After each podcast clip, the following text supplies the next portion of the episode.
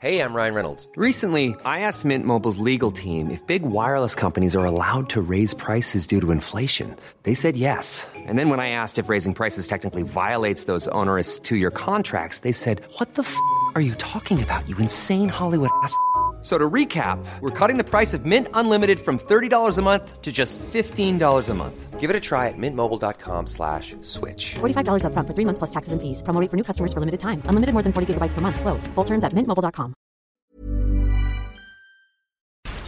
Esto es República H, la información más importante de lo que pasa en el interior de la República, con el punto de vista objetivo, claro y dinámico de Blanca Becerril.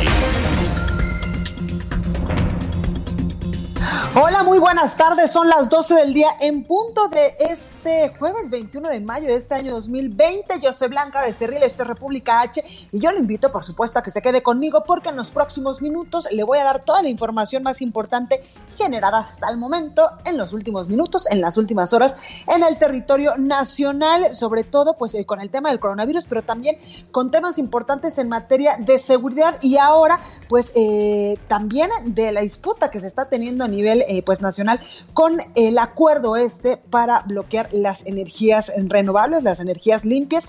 Y es que eh, pues el presidente Andrés Manuel López Obrador hoy habló de eso en su conferencia matutina y también pues el gobernador de eh, Tamaulipas, Francisco García Cabeza de Vaca, también le respondió al, presidente, le dijo que pues él va a utilizar todos los recursos que esté a su alcance para pues intentar echar para atrás este bloqueo a los proyectos de energía renovables. Y es que tan solo en Tamaulipas hay 11 parques de energía eólica y que le digo yo que deja muchísimo muchísimo eh, pues muchísimos recursos y muchísimo progreso y crecimiento a esta región del país. Por supuesto también a otras regiones. Está también la región allá en Oaxaca donde también hay parques eh, de energía eólica. En fin también hay cosas importantes que comentarles sobre todo y es que hace unos minutitos la jefa de gobierno de la Ciudad de México, Claudia Sheinbaum, acaba de informar que hoy llegan a la Ciudad de México 40 ventiladores para pacientes con COVID-19 y es que ayer mismo nosotros le informamos aquí en este espacio que eh, pues Claudia Sheinbaum había presentado ya el plan de reactivación económica y social para el Valle de México, para la capital del país, el cual contempla un semáforo epidemiológico diario todos los días basado en la ocupación hospitalaria. Según las proyecciones del plan, el nivel rojo, decía Claudia Sheinbaum, aquí en la capital del país, podría mantenerse hasta el próximo 15 de junio. Ni las clases se podrían retomar hasta el próximo mes de agosto. Sin embargo, la jefa de gobierno pues eh, te decía que la minería, la construcción, la fabricación de equipos y de transporte, así como la producción de cerveza, pues arrancarían, eso sí, el primero de junio. Bueno, con mucha información, eh, yo yo le invito a que se quede conmigo porque en los próximos minutos pues le voy a hablar de todo esto. Recuerde que nos puede seguir en nuestras redes sociales. En Twitter estamos como arroba el heraldo de México. Mi Twitter personal es arroba blanca También estamos en Instagram, en Facebook, en YouTube con las breves del coronavirus varias veces al día y con información importante en lo que suben mis compañeros del Heraldo de México a las redes sociales del Heraldo. También en www.elheraldodemexico.com.mx y aquí en la Ciudad de México nos escuchamos por el 98.5 de FM, en Guadalajara, Jalisco en mi tierra, por el 100.3 de FM. En Monterrey, Nuevo León, un beso enorme a mis amigos los regios por el 90.1 de FM. En Tampico, Tamaulipas, el 92.5. En Villahermosa, Tabasco, 106.3.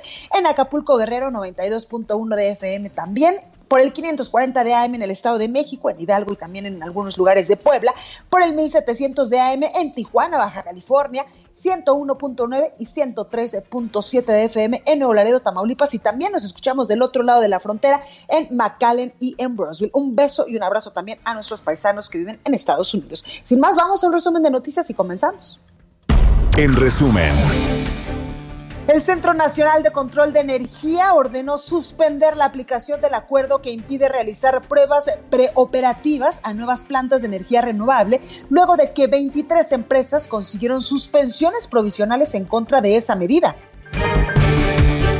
Desde Palacio Nacional, el presidente de México, Andrés Manuel López Obrador, aseguró que su gobierno no rechaza la generación de energías limpias, pero si esta eh, pues está eh, pues en contra de la corrupción en el sistema eléctrico nacional. Por eso esta medida, dice el presidente López Obrador. Escuche. No estamos en contra de eso. Al contrario, cada vez vamos a impulsar más las energías alternativas Estamos en contra de la corrupción. Primer mandatario indicó que la Comisión Federal de Electricidad y de la eh, Secretaría de Energía pues tiene la instrucción de defender en los tribunales el criterio que restringe los nuevos proyectos de energía renovable a fin de que no haya privilegios para las empresas privadas.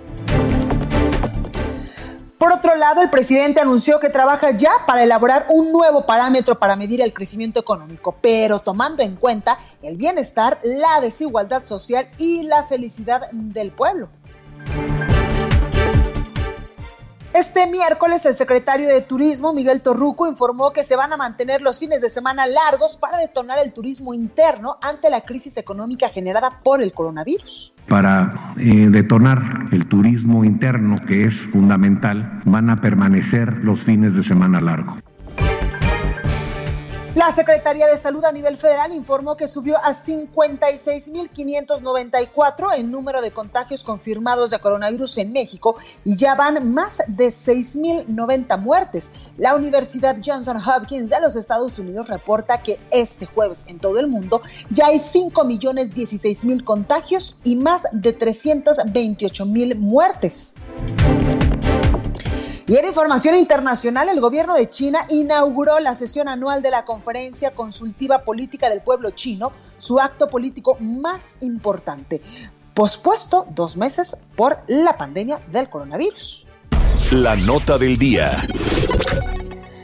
Bueno, continuamos con toda la información y arrancamos más bien con toda la información y como todos los días en punto a las 7 de la noche, pues las autoridades en materia de salud nos dan un reporte, información actualizada de cómo va el tema del coronavirus en nuestro país y escuche lo que decía eh, pues el director general de epidemiología, José Luis Alomía, sobre los casos que tenemos en territorio nacional de coronavirus. Más de 193.500 personas las que han sido estudiadas ingresaron a protocolo por ser casos sospechosos de la enfermedad. 105.129 fueron negativas y 56.594 fueron las personas que se confirmaron. 12.085 representan a su vez la epidemia activa en México. Así también se han presentado 6.090 defunciones bueno, y esta mañana, durante su conferencia matutina, el presidente de México, Andrés Manuel López Obrador, pues dijo que tras varios meses de críticas públicas a indicadores internacionales como el crecimiento económico y hasta la medición del Producto Interno Bruto del PIB, pues ya prepara su propia medición tomando en cuenta el bienestar, la desigualdad social y la felicidad del pueblo. Acuérdense que el presidente pues decía que los mexicanos somos y estamos felices, felices, felices. Escuchen. Estoy ahora trabajando sobre un índice para medir bienestar, un índice alternativo al llamado Producto Interno Bruto. Lo voy a presentar, un nuevo parámetro que va a medir, sí, crecimiento, pero también bienestar, también grados de desigualdad social. Se va a aceptar si hay crecimiento y hay menos desigualdad. Y otro ingrediente en este nuevo parámetro, en este nuevo paradigma, la felicidad del pueblo. No les va a gustar a los tecnócratas, pero ya ven que este, si no les gusta a ellos, a lo mejor es bueno para nosotros. Y es que si algo debemos de reconocer de nosotros los mexicanos es que siempre somos positivos, echados para adelante y felices, aún y pues en contra de todo lo que nos pasa y contra toda adversidad. Bueno, por otro lado, el presidente afirmó que a pesar de la emergencia sanitaria por el coronavirus, la federación está al corriente en la entrega de recursos y participaciones a los poderes de la Unión, a dependencias gubernamentales, también a estados y a los municipios del país.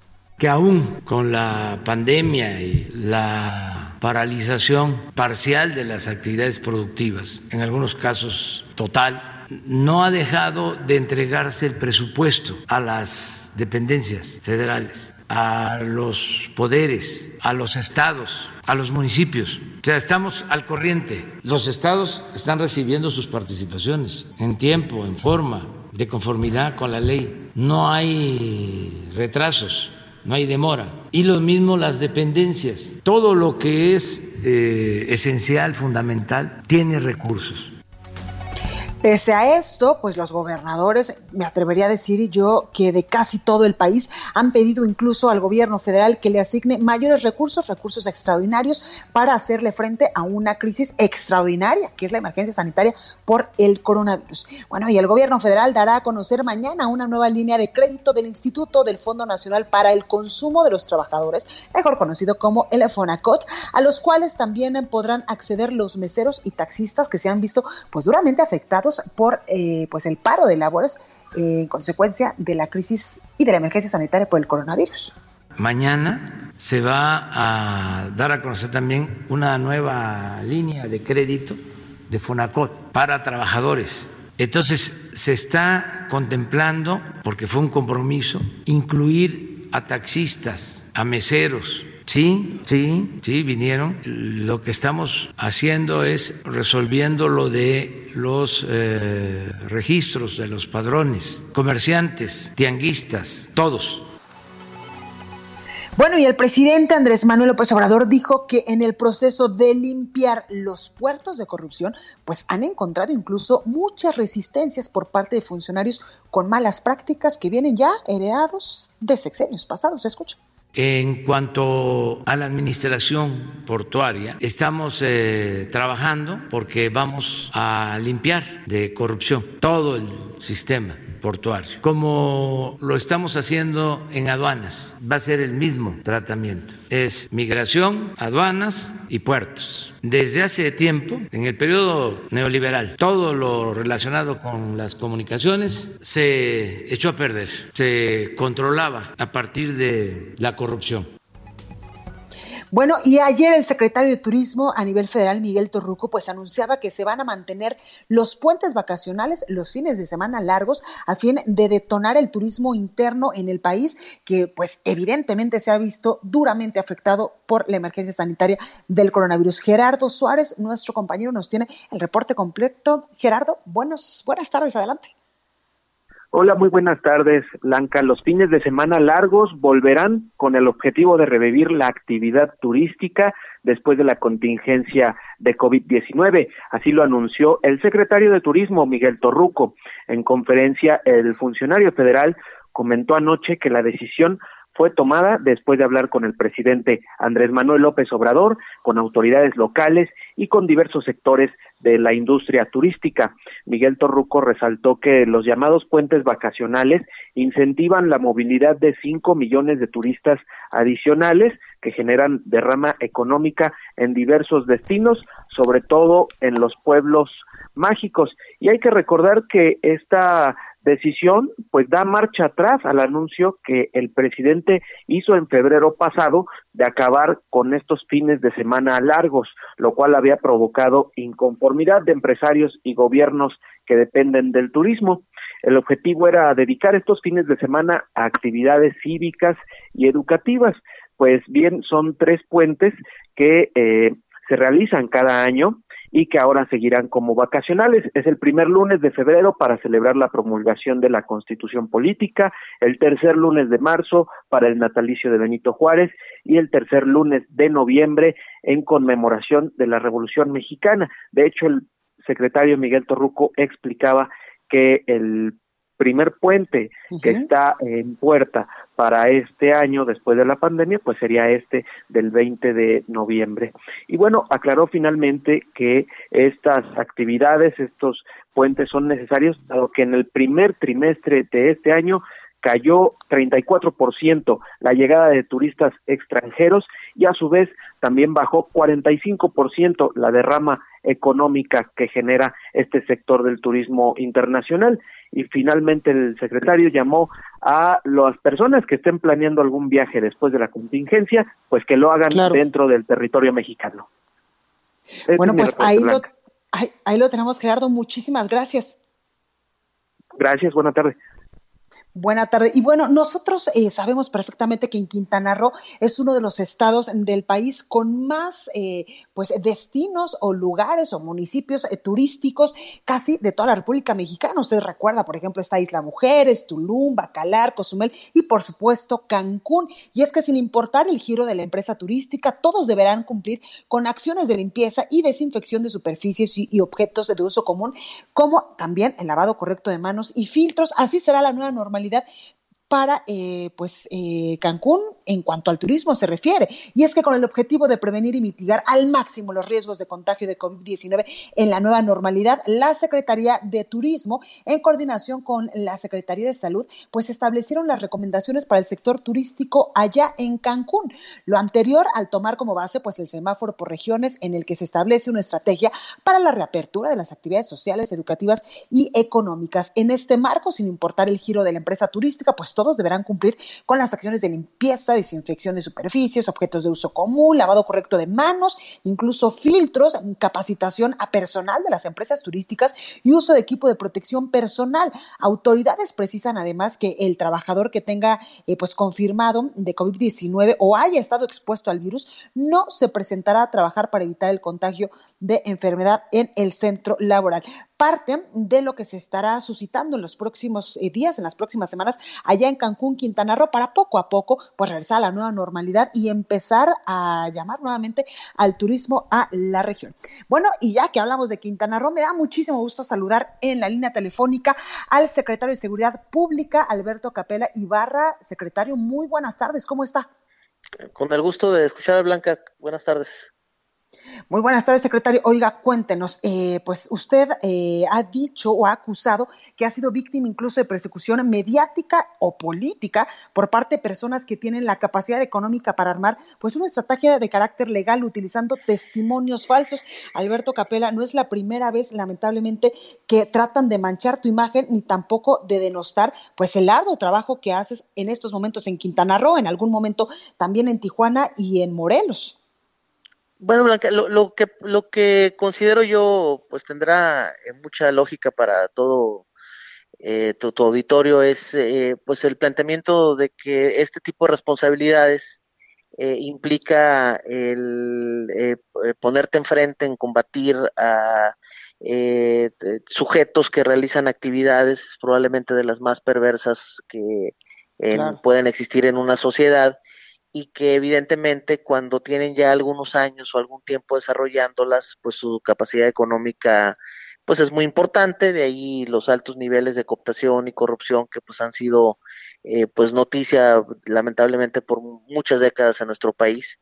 Y cuando llegas con una estrategia clara, concreta y hay eficacia en lo que desarrollas, pues cada decisión que tomas, pues evidentemente te va a acarrear un enemigo eh, nuevo en este caso en particular, eh, digo, lo, viví, como bien lo comentas, en Tijuana, lo, lo viví en, en, Morelos también con mucha fuerza, y no es un escenario que me sorprenda, lo que sí considero que debe ser eh, sumamente correcto y prudente por parte de funcionarios que tenemos esta responsabilidad, es salir a dar la cara, ponerle los acentos y las comas al tema, y, y obviamente pues evidenciar cuando algunos de los, entre comillas, nuestros en otras instancias, pues pudieran estarse prestando a, este tipo de, estrategias eh, perversas y de campañas mediáticas eh, para denostar, eh, obviamente, la imagen y, obviamente, pues, vulnerar tu prestigio. Yo considero que un jefe policíaco que no tenga la ética, la calidad moral y, sobre todo, la posibilidad de ver a la ciudadanía eh, de frente, pues no va a generar confianza y si no hay confianza, pues difícilmente te van a denunciar hechos de lo que pasa en la calle. Entonces un jefe policíaco sin confianza social está perdido, no hay manera que puedas tener un trabajo eficaz. Entonces yo cuido con mucha determinación eh, este, lo que estamos haciendo. Eh, somos seres humanos, cometemos errores, a veces las estrategias no funcionan con la eficacia o la velocidad que quisiéramos, pero nunca podrán determinar o manchar temas relativos a la cooptación, corrupción, acompañamiento de grupos criminales, eso, eso está totalmente fuera de contexto. Y, pues, lo, voy a defender, como lo, he dicho, pues hasta el último suspiro si es necesario. Y en este caso, bueno, pues hay un grupo de eh, sujetos, eh, eh, otra nacionalidad muy lejana a la nuestra, que pues aparentemente se asentaron hace algún tiempo, se presume, yo, yo no lo, lo afirmo, pero se presume, según su fama pública, no solamente nacional, sino internacional, eh, en el robo de, información en, a través de tarjetas de, débito, crédito que se utilizan en los cajeros automáticos y que esto pues ha provocado pues obviamente daño patrimonial a instituciones bancarias y, a ciudadanos en concreto. Imagínate el dolor de cabeza que te vacíen o te hagan cargos millonarios a tus tarjetas, pues ha de ser dramático, ¿no? Entonces, em, eh, y eh, el, casualmente la delegación de la Fiscalía General de la República atendiendo algunas investigaciones o denuncias que nacen en otros países, le da seguimiento, este, logran algunos resultados eh, significativos. Estos sujetos este, inician una campaña en contra del exdelegado en Quintana Roo, lo cesan de una manera impresionante, o sea, sorpresiva para todos aquí, porque era un personaje muy importante para el grupo de coordinación Quintana Roo que está dando muy buenos resultados. Y, y este, y ahí termina la película, ¿no? Eh, Después me entero yo que eh, cuando se da el cese, yo me refiero al cese y digo, me parece increíble que estés investigando un funcionario y, pierdan la focalización de lo verdaderamente importante, que pues son estas personas, ¿no? Estos sujetos que están arraigados aquí, que se presume son dueños de centenares o decenas de hectáreas, o sea, entonces nadie se pregunta dónde vienen sus recursos, eh, se manejan dicen como algunos que son empresarios, exacto. Sí, se, se maneja como empresarios, no hay un singular empresario de los que tú o yo, Blanca, podemos conocer de negocios que evidentemente que nos sentimos los mexicanos muy orgullosos de ellos, que, que los identifiquen, o sea, no saben a qué se dedican, este, y arman todas una serie de campañas y de repente, eh, pues les gusta a tu servidor para, para iniciar un ataque también con el éxito que tuvieron con el ex delegado, pues obviamente van, eh, obviamente sobre, sobre tu servidor. Yo, pues, Alberto, y es que por lo que me dices, el objetivo de esta organización que se presume que son eh, de nacionalidad, eh, bueno, que son rumanos, dedicada a la clonación, pues de tarjetas de crédito allá en Quintana Roo, el objetivo es quitar a todos los policías, a todos los altos mandos, a todas las autoridades en materia de seguridad que literalmente les estorben para sus fines delictivos. Sí, pues creo yo que la, la, la situación estaba pues bien pensada, ¿no? Amedrentas a quien te puede investigar eh, dejas un antecedente de que eres rudo, ¿no? Y que traes acompañamiento de tomadores de decisiones en instituciones importantes y pues no hay quien se vaya, se te vaya a poner enfrente, ¿no? Entonces, eh, yo creo que ese era el mensaje.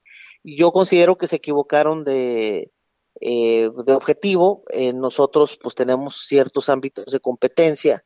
Nosotros hicimos un acompañamiento institucional a la Fiscalía de la República únicamente en la petición de la custodia eh, de, de, los segundo, tercer anillo de los cateos que realizaban, nunca tuvimos una intervención directa, pero eh, el, el, de repente creo yo que alguien los engañó eh, de sus asesores o sus acompañamientos institucionales que pudieran tener, de quien probablemente sea incómodo yo por otro tipo de situaciones, les dicen que soy yo el que está detrás, cosa que era falso, ¿no? Y, y, este, y empiezan un ataque atroz utilizando medios de comunicación locales, que pues, también evidentemente deja mucho que desear la forma en que se han manejado las cosas. Presumimos otro tipo de intereses también, eh, no de los medios en concreto, sino de ciertos personajes que trabajan en ellos. Alberto, eh, en este pues, sentido, ¿tú confías en la Fiscalía General de la República, en su titular, en Hertz Manero, para estos yo, asuntos? Yo, confío plenamente eh, en el fiscal, he tenido la oportunidad de saludar en algunas ocasiones, tengo eh, pues una excelente opinión en relación a su trayectoria institucional, a, su pulcritud y honradez y a su profesionalismo y sobre todo conocimiento del tema.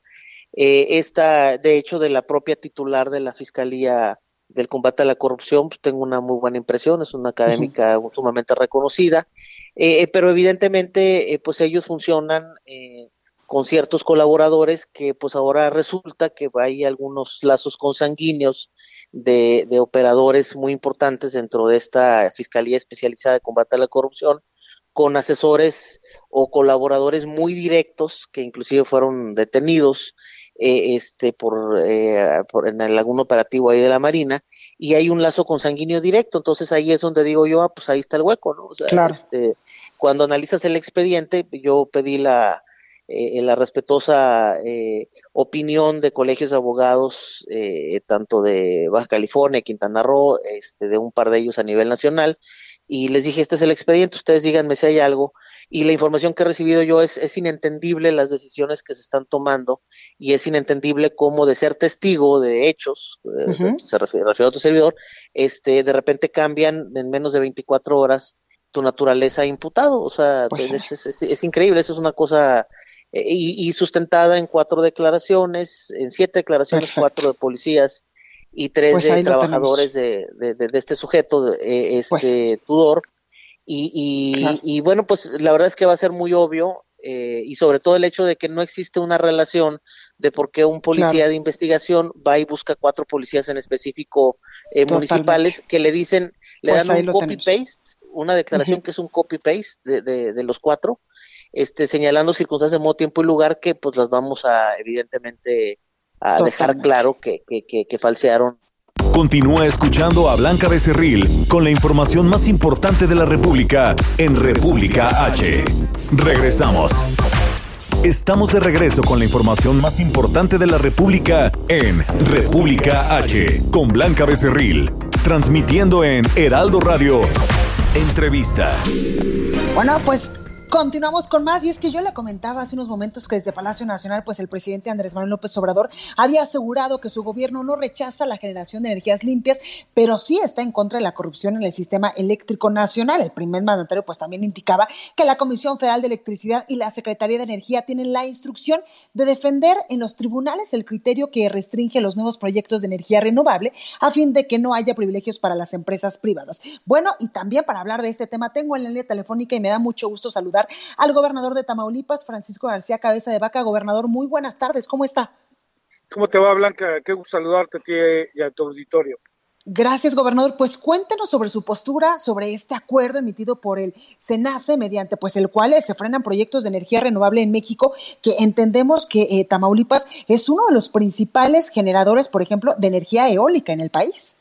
Es correcto, es, eh, Tamaulipas es el estado energético por excelencia de mayor potencial para generar energías limpias, eh, blancas, renovables, y el, actualmente se cuentan con, con, 11 parques eólicos y cuatro adicionales que estaban en proceso de, prueba eh, ya para hacer conectarse a la red nacional eléctrica. Y bueno, pues ahora eh, vemos como la SENACE o la Secretaría de Energía eh, asume una postura que no solamente frena el desarrollo económico, no solamente eh, frena generar energías limpias y renovables, sino que también detiene inversiones sumamente importantes. Hoy como nunca en la historia de este país requerimos de inversiones, especialmente inversión extranjera, creación de empleos, de desarrollo y beneficiar a, a, a las personas inclusive a muchas de ellas que, tienen la esperanza que se reduzca el costo de energía eléctrica. Pero déjame darte un dato que consideramos que es muy importante.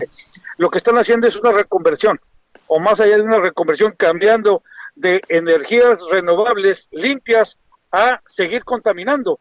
Hoy en día, a nivel mundial, hemos escuchado reclamos, exigencias de las nuevas generaciones que, que nos exigen a todos los gobiernos, a todo el mundo que dejemos de contaminar. Pues aquí pareciera ser que el gobierno federal piensa eh, totalmente opuesto a esas exigencias al estar pidiendo ahora que se esté usando combustóleo, que es uno de los mayores contaminantes para la generación de energía, y se estarlo sustituyendo en lugar de las energías renovables. Pero ¿quiénes se benefician hoy en día con, las energías eh, renovables? No solamente dejamos de contaminar, déjame decirte algo que no se ha dicho los mismos tenedores de la tierra eh, blanca, hay áreas, agricultores, ganaderos que no habían podido potencializar sus tierras adicionalmente, que por cierto ha habido recortes significativos en el campo eh, mexicano, núcleos agrarios que se pusieron de acuerdo, consensaron con las empresas para que éstas les pagaran renta por poner cada uno de los aerogeneradores, inclusive darles un recurso adicional por cada megawatt que se produzca pues ahora resulta que de un día para otro todo eso se cancela. Por supuesto que la posición del gobierno del estado de Tamaulipas es muy claro, vamos en contra de esta posición y utilizaremos todos los instrumentos legales que tengamos a nuestro alcance para revertir esta posición que nos regresa precisamente a prácticas de los setentas. Totalmente. Gobernador, también en otro tema, ¿cómo vamos con el tema del coronavirus allá en Tamaulipas? Entendemos que pues es un tema complicado porque incluso pues usted es uno de los principales eh, pues eh, estados fronterizos que tiene un flujo importante de personas que vienen y van al otro lado de la frontera. Sí, eh, definitivamente el día de mañana precisamente vamos a tener una videoconferencia con la secretaria de Estado de Texas, eh, ellos han tomado decisiones, se han adelantado a, la apertura eh, de, algunas áreas, de algunos sectores productivos, tuvieron un pico alto, vamos a aprender eh, de, sus experiencias. Y pues no podemos negar, Blanca, que pues eh, el epicentro de la pandemia en el mundo pues, ya no está en Europa ni en Asia, está en Estados Unidos. Es ahí donde tenemos que eh, poner los pies en la tierra, analizar qué acciones podemos llevar a cabo en conjunto. Es por eso que el día de mañana eh, los gobernadores de la Alianza del Noreste el gobernador de Coahuila, de Nuevo León, de Durango, un servidor, el de, el de eh, Michoacán y se suma también, tengo, me dicen que nos va a acompañar el gobernador de, Jalisco, pues estaremos llevando a cabo eh, acciones en conjuntos que nos permitan eh, evitar a que la pandemia se siga uh, propagando, que no se vaya a saturar nuestros sistemas de salud. Para ello nos hemos adelantado a algunas acciones.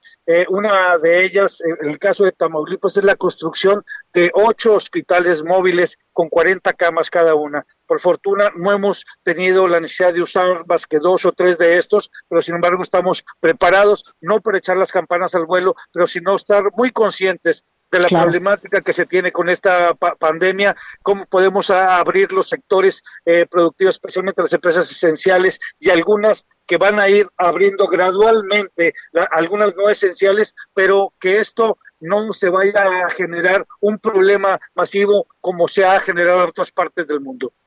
Claro, sobre esto, gobernador, ¿cómo va este plan de reapertura paulatina, de reapertura económica, sobre todo en Tamaulipas? El gobierno federal pues ha dicho que incluso hay varios municipios de la Esperanza en muchos estados del país que ya podrían estar abriendo, pero ustedes, eh, algunos gobernadores han dicho que no van a bajar la guardia hasta que no esté domada la pandemia.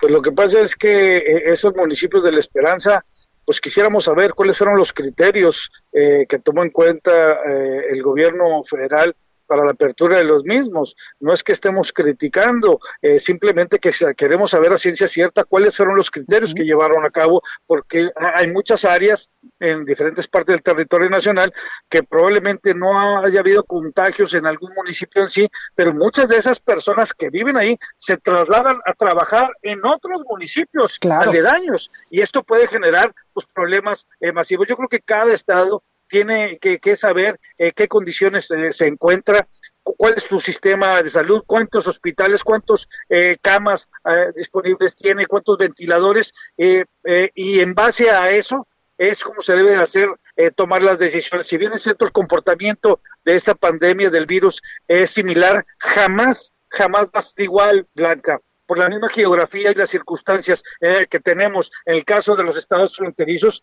pues el coronavirus, eh, esta pandemia no se frena eh, en el río Bravo. Hay miles de movimientos de cruces fronterizos, el comercio se mantiene, nuestros vecinos del norte están haciendo una apertura y tenemos que adecuarnos precisamente a esos cambios que están dando, pero sobre todo evitar a toda costa la pérdida de, personas, de vidas humanas y paralelo a ello, que ha sido un contraste eh, y una lucha constante, también evitar a toda costa, Blanca, que mueran empresas, porque la segunda ola, que hoy en día ya es una realidad, es el serio problema económico que está viviendo en el país y que si bien es cierto ya había una desaceleración muy fuerte que venimos arrastrando desde el año pasado, hoy en día se está complicando muchísimo para todo el país, para muchos sectores, para la población en general y más ahora con decisiones eh, que no están apegadas a la realidad, como es precisamente, están frenando proyectos productivos como son la inversión de energía eólica en muchas partes del territorio nacional y donde Tamaulipas desafortunadamente es el más perjudicado. Totalmente. Gobernador, también mucho se ha hablado de que pues un, un bloque importante de gobernadores a nivel nacional ha pedido al gobierno federal incluso recursos extraordinarios para enfrentar esto, una emergencia extraordinaria que se está viviendo por el coronavirus. Hoy el presidente López Obrador decía que estaba al corriente en la entrega de recursos y participaciones, pero no son suficientes, ¿verdad?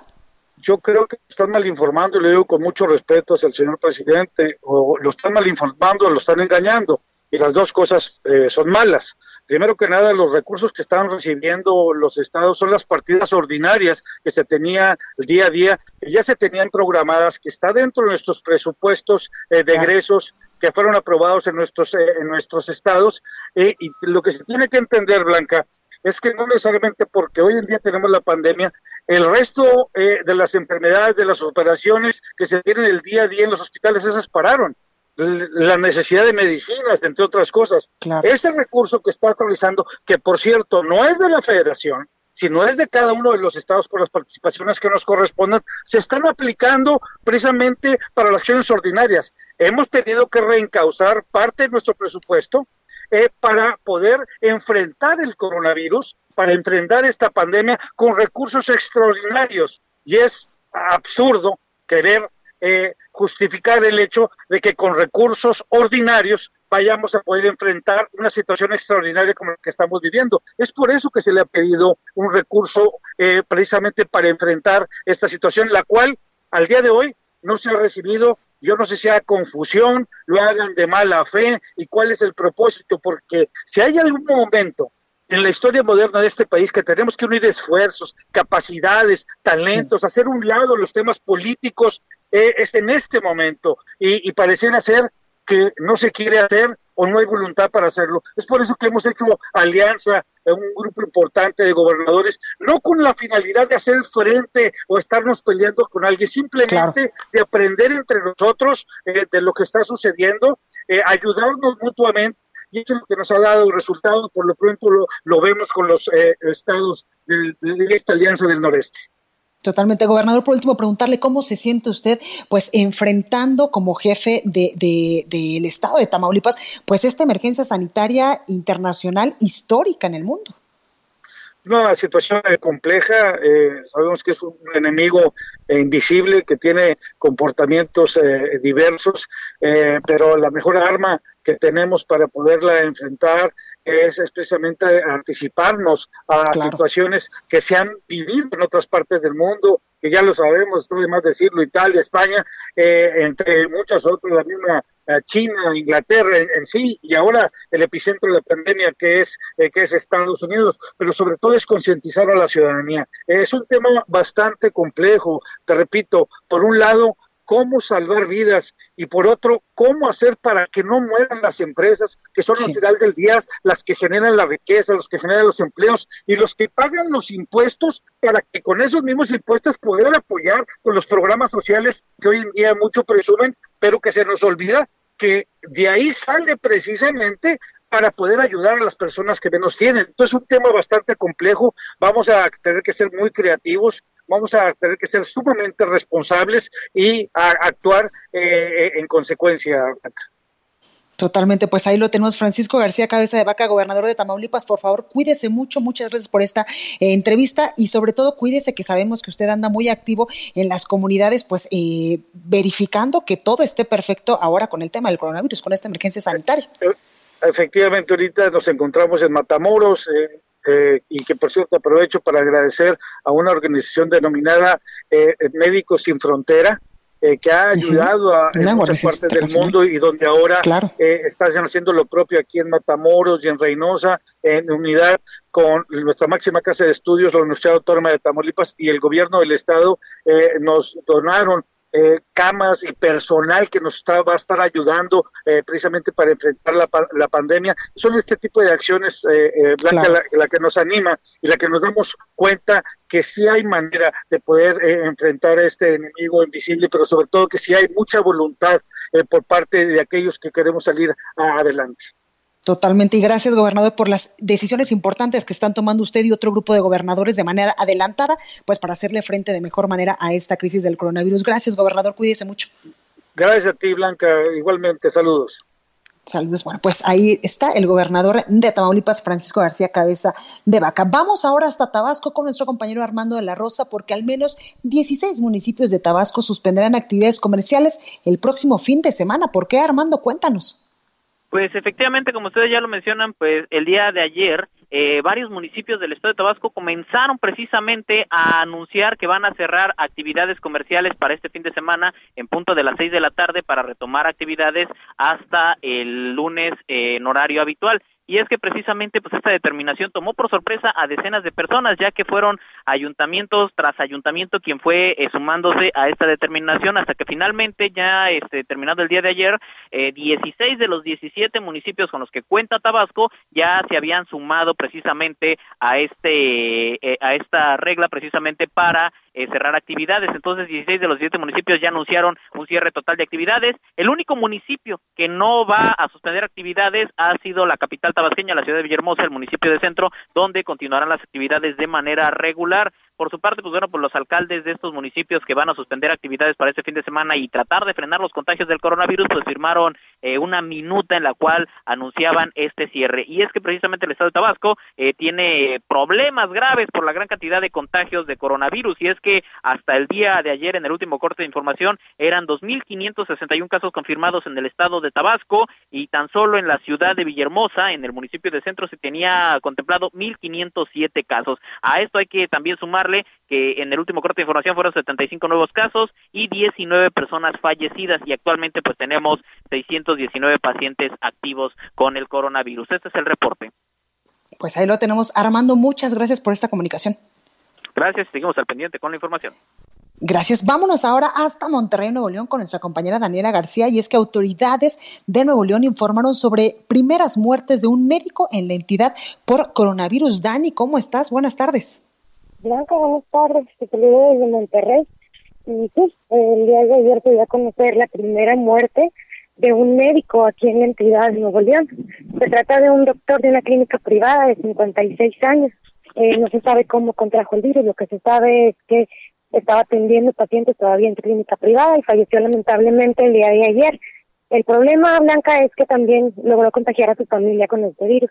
Y la información que nos da la Secretaría de Salud es que la familia se encuentra en una situación grave. De hecho, la esposa el día de ayer eh, tuvo dos paros cardíacos, con lo que se encuentra en una situación muy grave. Eh, se sabe que también el hijo del doctor y su esposa, eh, de 29 años, se encuentra actualmente también internado en un hospital, en una situación de salud también un poco crítica.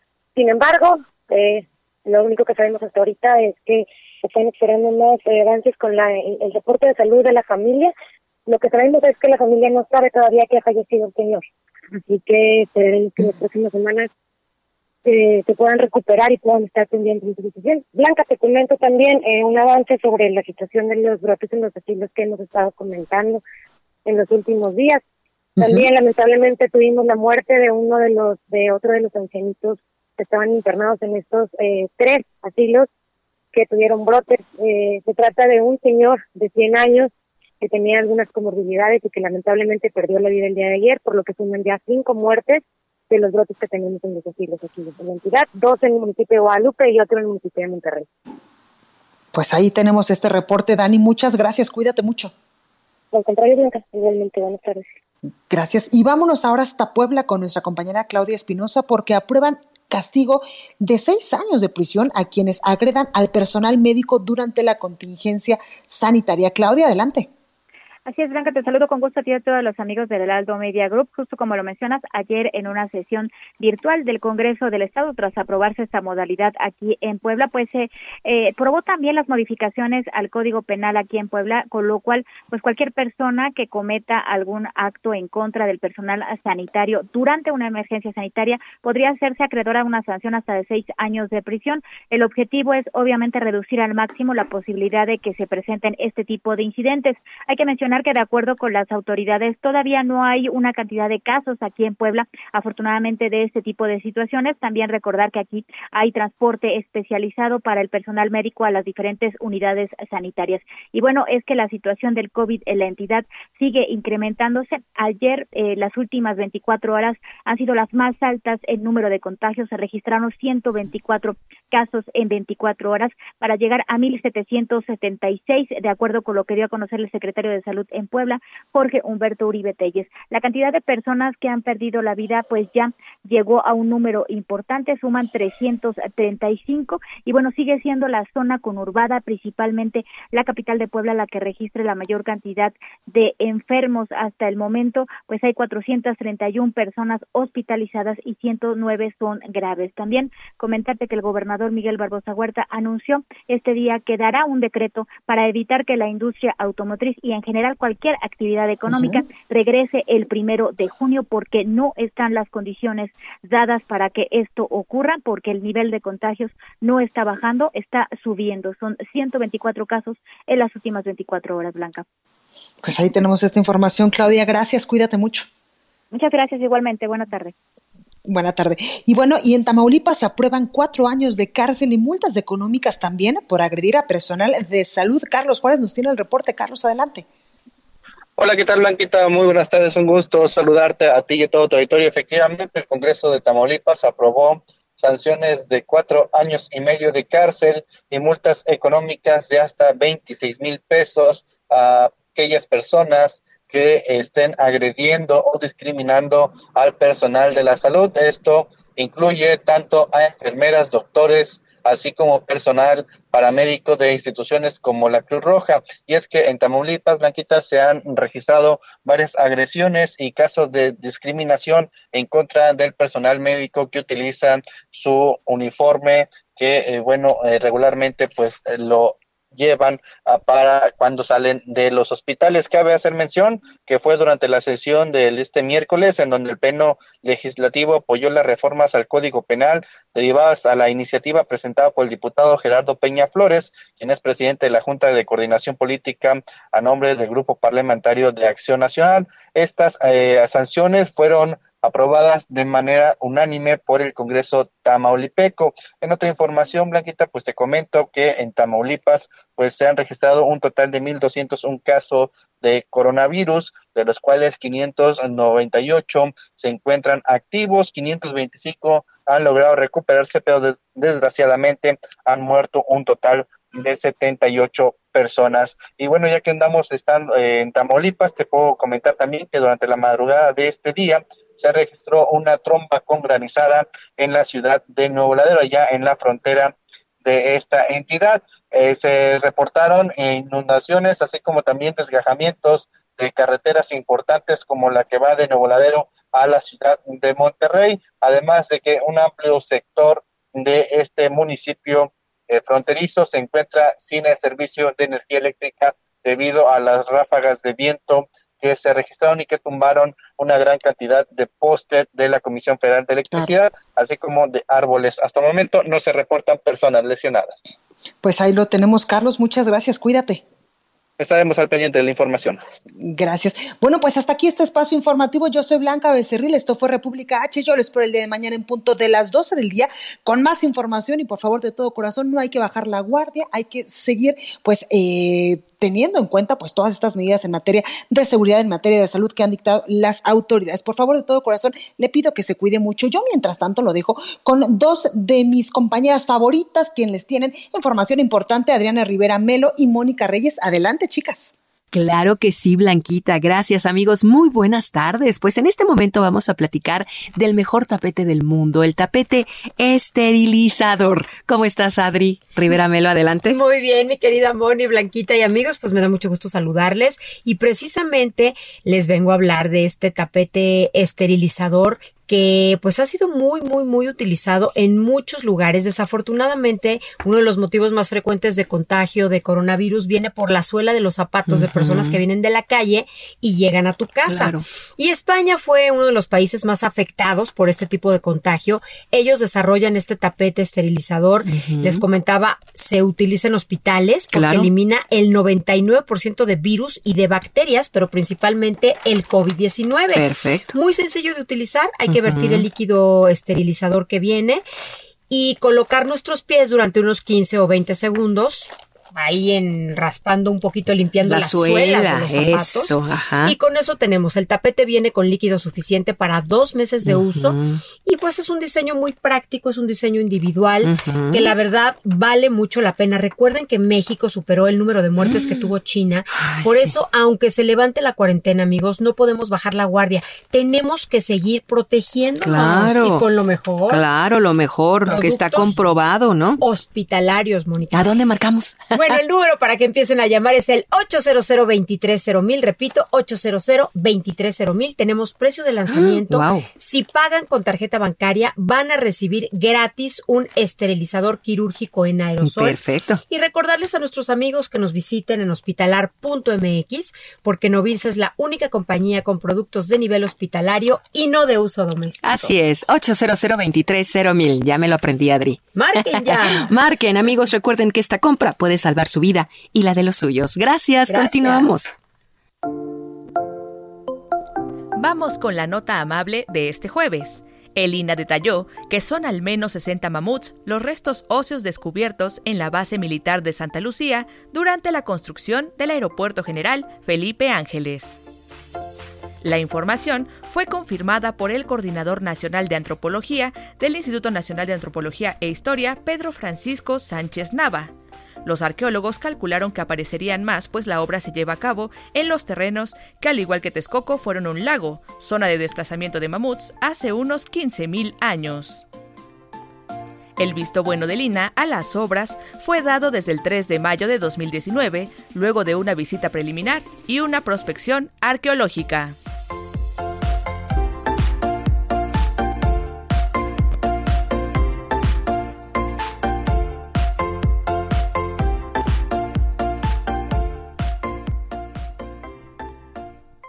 Esto fue República H, la información más importante de lo que pasa en el interior de la República, con el punto de vista objetivo, claro y dinámico de Blanca Becerril. Continúa escuchando Heraldo Radio, donde la H suena y ahora también se escucha. Una estación de Heraldo Media Group. Heraldo Radio.